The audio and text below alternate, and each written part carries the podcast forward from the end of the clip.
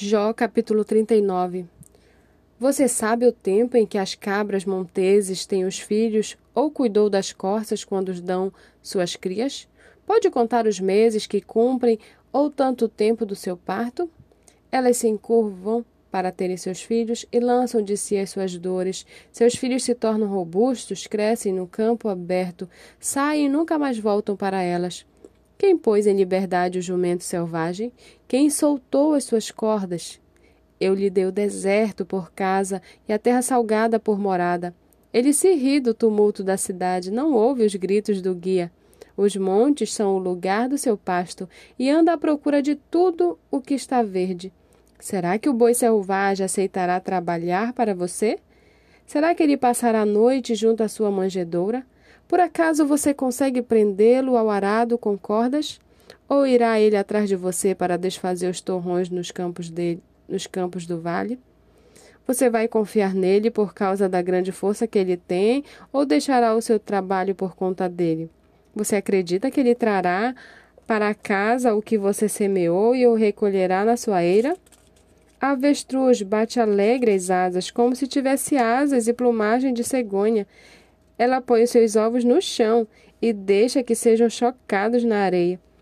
E se esquece de que algum pé os pode esmagar, ou de que os animais do campo podem pisá-los. Trata com dureza os seus filhos, como se não fossem seus.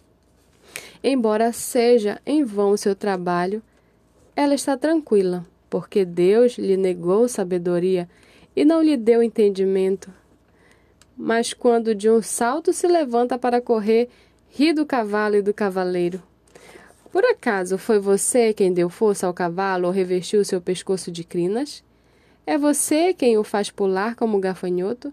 Terrível é o fogoso respirar das suas, das suas vendas, ventas. Escarva no vale, satisfeito com a sua força, e sai ao encontro dos inimigos. Zomba do medo e não se espanta, não recua por causa da espada. Sobre ele balança a aljava, cintila a lança e o dardo. Com ímpeto e fúria vai engolindo as distâncias e não se contém ao som do clarim. A cada toque do clarim, ele diz: Avante! Cheira de longe a batalha, o grito dos comandantes e o alarido de guerra.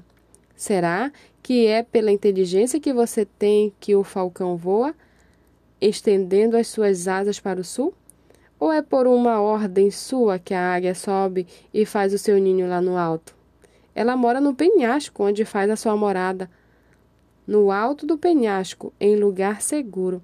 Dali descobre a presa, seus olhos a avistam de longe, seus filhos chupam sangue, onde há mortos, ali ela está.